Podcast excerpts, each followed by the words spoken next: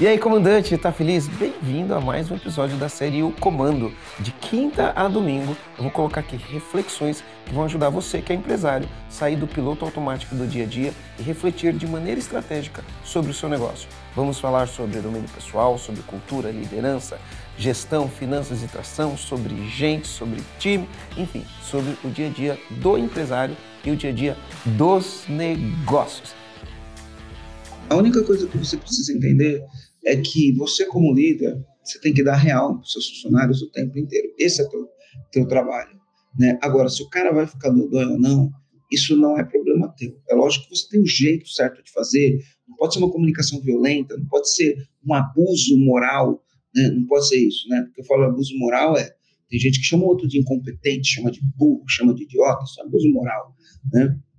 Não pode ser desse jeito. Lógico, com toda a educação, né? E, de, e, principalmente baseado em fatos, baseado em fatos, você vai lá e fala, dá o feedback que precisa dar. Não foge do diálogo, né? Estuda sobre como fazer uma conversa bem feita. Não foge. Anota, coloca os dados, vai lá e fala. Ah, mas eu fiz tudo isso. Você fala, Marcelo, o cara continua dodói. É, é isso mesmo. Uma coisa que eu aprendi é o seguinte, ó. A gente tem que focar nas coisas que a gente tem controle no nosso negócio a gente, no nosso negócio, precisa focar nas coisas que a gente tem controle. E a gente tem o controle, a gente tem o controle de não fugir do diálogo, de dar aqueles feedbacks, de explicar para as pessoas, de mostrar o caminho, de corrigir a rota. Isso está no nosso controle. Agora, se o funcionário vai ficar magoadinho, se ele vai ficar dodói, né, se aquele dia ele vai ficar triste, a gente não tem controle. Mas o mais importante, esse machucadinho, esse dodói, ele faz parte do crescimento desse funcionário. Muitas vezes a gente que é dono da empresa, a gente quer evitar que o funcionário fique dodói. E aí, quando a gente evita que esse funcionário fique dodói, esse funcionário não cresce. Esse funcionário não cresce. Né? A gente precisa entender que a gente está ali na nossa empresa não para falar palavras bonitinhas e falar. Lógico que a gente não está ali para ficar reclamando o tempo inteiro. A gente está ali para dar real mesmo. A gente está ali para dar real para o time o tempo inteiro, dar real. Né? De novo, uma comunicação não violenta, um jeito não agressivo, tá? um jeito não agressivo, mas a gente está ali para dar real. E é lógico que, ao fazer isso, vão ter pessoas que vão olhar e vão se desenvolver e vão falar: eu confio no Marcelo, ele me corrigiu, aquilo que ele falou foi baseado em fatos, aqueles fatos são verdade, eu preciso melhorar. Aí o cara fica dodói, porque ele se sente decepcionado e fala: eu preciso melhorar. E ele melhora. Se ele é reativo quando você fala isso, esse cara não vai melhorar. Porque ele vai achar que ele está certo, vai achar que você está errado, ele é reativo e não vai melhorar. E você tem que tomar as soluções do que precisa. Três habilidades de um líder, três comportamentos de um líder. Um, ele tem iniciativa, o dois, ele não foge do diálogo, e o três é ele defende os valores da empresa. Olha que interessante. O líder é aquele que defende os valores da empresa. Esse é o líder, aquele que defende os valores da empresa. Né? Olha que interessante, né? É, eu, eu acabei de voltar de uma viagem e um amigo meu tinha ido para Dubai. E a gente sempre, quando vai para outros países, a gente fica comparando, né? Como que é esse outro país com o Brasil, principalmente do ponto de vista da cultura, como funciona a cultura, né? E uma coisa interessante, que é viver os valores, é assim, ó, é, você vai em determinados países e, e você vê que aquele, aquele tipo de coisa funciona de verdade naquele país, né? Então, vou dar um exemplo aqui, né? Vou dar um exemplo. Já dei esse exemplo outras vezes, mas eu vou dar de novo esse exemplo, né? Uh, vou dar dois. Né? Primeiro, eu vou dar um exemplo da Suécia. Na Suécia, um brasileiro foi para a Suécia. Quando ele chegou no metrô, ele viu as pessoas passando e pagando as passagens no metrô, na catraca. Ele olhou, tinha uma, um lugar que não tinha catraca e estava escrito assim, ó, somente para quem não tem dinheiro. Ele ficou curioso, ele ficou curioso e falou assim: Olha, foi lá e perguntou pro guarda: por que, que tem essa placa aqui? Né? Só para quem não tem dinheiro. o cara falou: ele falou ah, às vezes você sai de casa, esquece a carteira, você está com problema financeiro, não está com dinheiro, está com problema na família, gastou dinheiro com remédio, hospital e está sem dinheiro, você vai por aqui. E aí o brasileiro pegou e falou assim: Mas e se todo mundo resolver ir por aqui? Aí o só olhou para o brasileiro e falou: Mas por que, que alguém faria isso? Por que, que alguém faria isso? O brasileiro provavelmente, imagina que ele olhou para o cara e falou: e por que não faria? Isso é viver valores.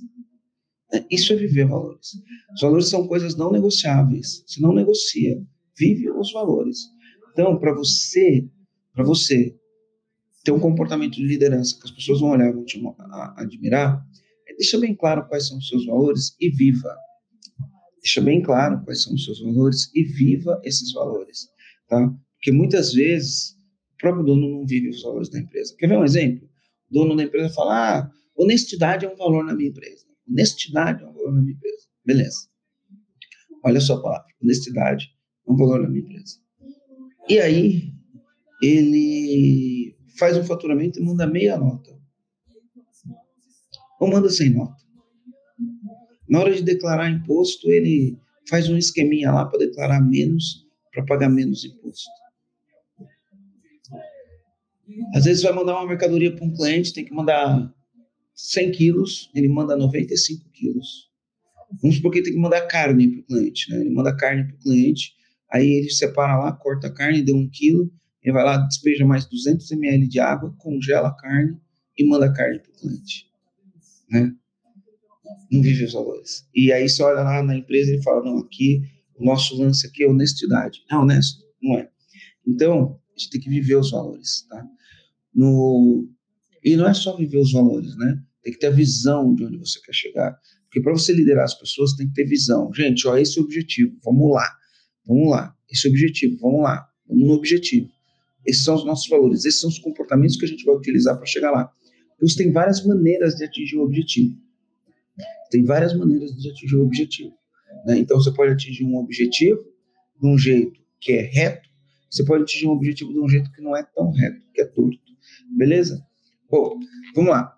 Quarto, quarto comportamento, assumir responsabilidade. Ó, quarto comportamento, assumir responsabilidade. Eu fiz uma palestra ontem. Fiz uma palestra ontem com a minha amiga Fernanda Torqueto. Fui para Israel, voltei, fui para o evento do First Class, dois dias. Saí de lá, fui para o evento de uma amiga minha. Eu fui palestrar, né? E aí um, um rapaz lá me fez uma pergunta e, e olha que interessante, né? Ele estava com uma dificuldade financeira. Ele fez uma pergunta para mim sobre a dificuldade financeira. E ele pegou e falou assim, ó, e eu tive esse, esse problema por causa da pandemia. Por causa da pandemia, eu tive esse problema. Assim como milhares de empresas tiveram problemas por causa da pandemia. Ele pegou e falou assim.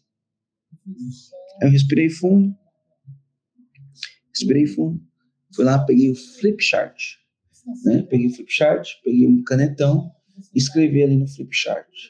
Responsabilidade. Escrevi no quadro. Responsabilidade. E aí eu peguei no respon, respon, eu pus um, uma divisão no meio. E aí depois do respon vem é, respons, respons. Coloquei um negócio no meio. Aí depois disso vem habilidade. Se você escrever no papel, escrever no papel, respon, respons, aí dá um espaço, aí põe habilidade, faz um corte no meio. Você vai entender o que eu estou falando. O que é responsabilidade?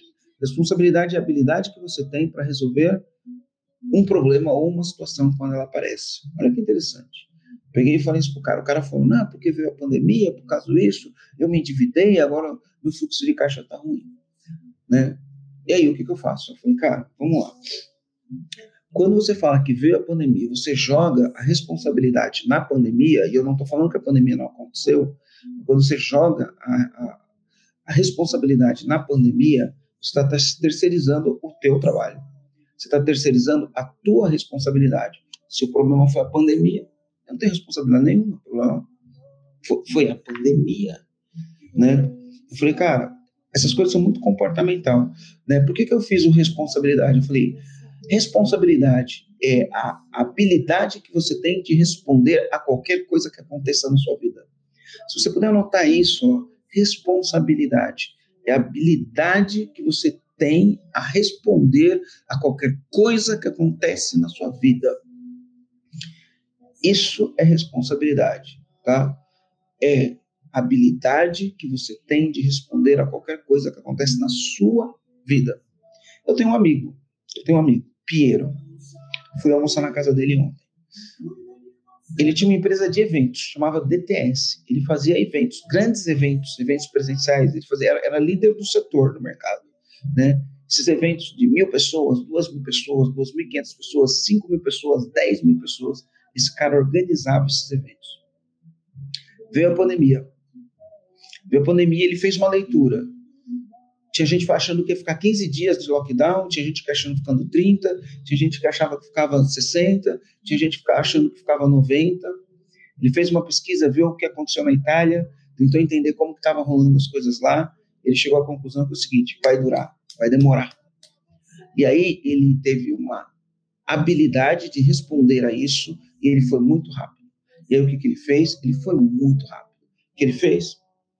Demitiu todo mundo. Demitiu todo, todo mundo. E deixou a empresa inativa. Ele não fechou a empresa, deixou a empresa inativa, porque ele sabia que ele não ia poder fazer evento.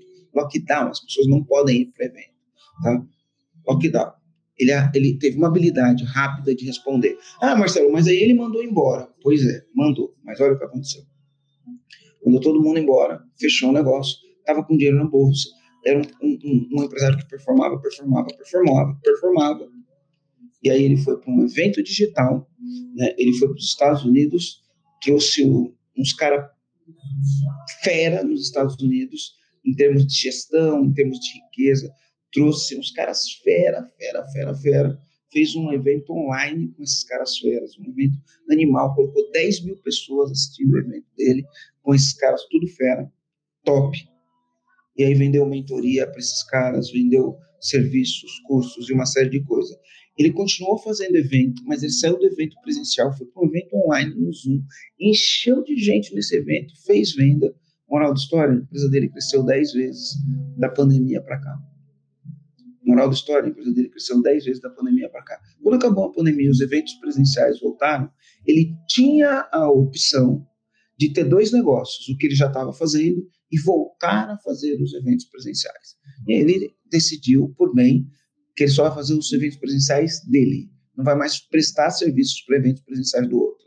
Então, assim, a pandemia podia ter ferrado ele, assim como ferrou um monte de empresa que fazia eventos. Poderia ter ferrado ele, assim como fechou um monte de pessoas eventos. Eventos de casamento, eventos de festa de criança, eventos, eventos, eventos, eventos. Muitas empresas fecharam, né? muitas pessoas quebraram. Mas quem quebrou e quem fechou foi a pessoa que não teve habilidade de responder ao que aconteceu. O Piero teve habilidade de responder o que aconteceu. Eu fazia evento presencial. Veio a pandemia. Comecei a produzir conteúdo na internet, mais do que eu produzia. Fui fazer evento online. Crescemos 10 vezes nos últimos três anos, porque a gente teve a habilidade de responder o problema. A pandemia acabou, tinha muita demanda reprimida, as pessoas queriam fazer treinamentos presenciais. Nosso primeiro treinamento presencial, depois da pandemia, teve 800 pessoas. Sabe quanto eram os meus treinamentos presenciais antes da pandemia? 35 pessoas. Habilidade de responder. Você, como líder, você não pode é, jogar a tua responsabilidade, terceirizar sua responsabilidade para outras pessoas. A responsabilidade é tua. E você tem que ter habilidade de responder o que acontece. E isso está muito ligado ao teu comportamento. Está né? Tá ligado a como você planeja seu dia, a como você gerencia a sua energia, e para você gerenciar sua energia, você tem que dormir bem, você tem que comer bem, você tem que dar risada, você tem que fazer exercício, exercício físico, tem que gerenciar a sua energia. Para você planejar seu dia, você precisa de um planner. Planeja seu dia. Quais são as três coisas importantes que eu vou fazer hoje, não importa o que aconteça, tá? É a autoliderança que vai te dar habilidade para você liderar outras pessoas. Se você não lidera nem você mesmo, se você quando vê uma coxinha, você perde para coxinha no meio da tua dieta, você não tem capacidade de liderar você mesmo junto ao teu objetivo, que é emagrecer, como você quer liderar os outros, né? Então, comandante, está terminando mais um episódio. Eu vou pedir aqui para você avaliar o nosso podcast aqui no Spotify e compartilhar com seus amigos que também são empresários. É isso aí. Valeu!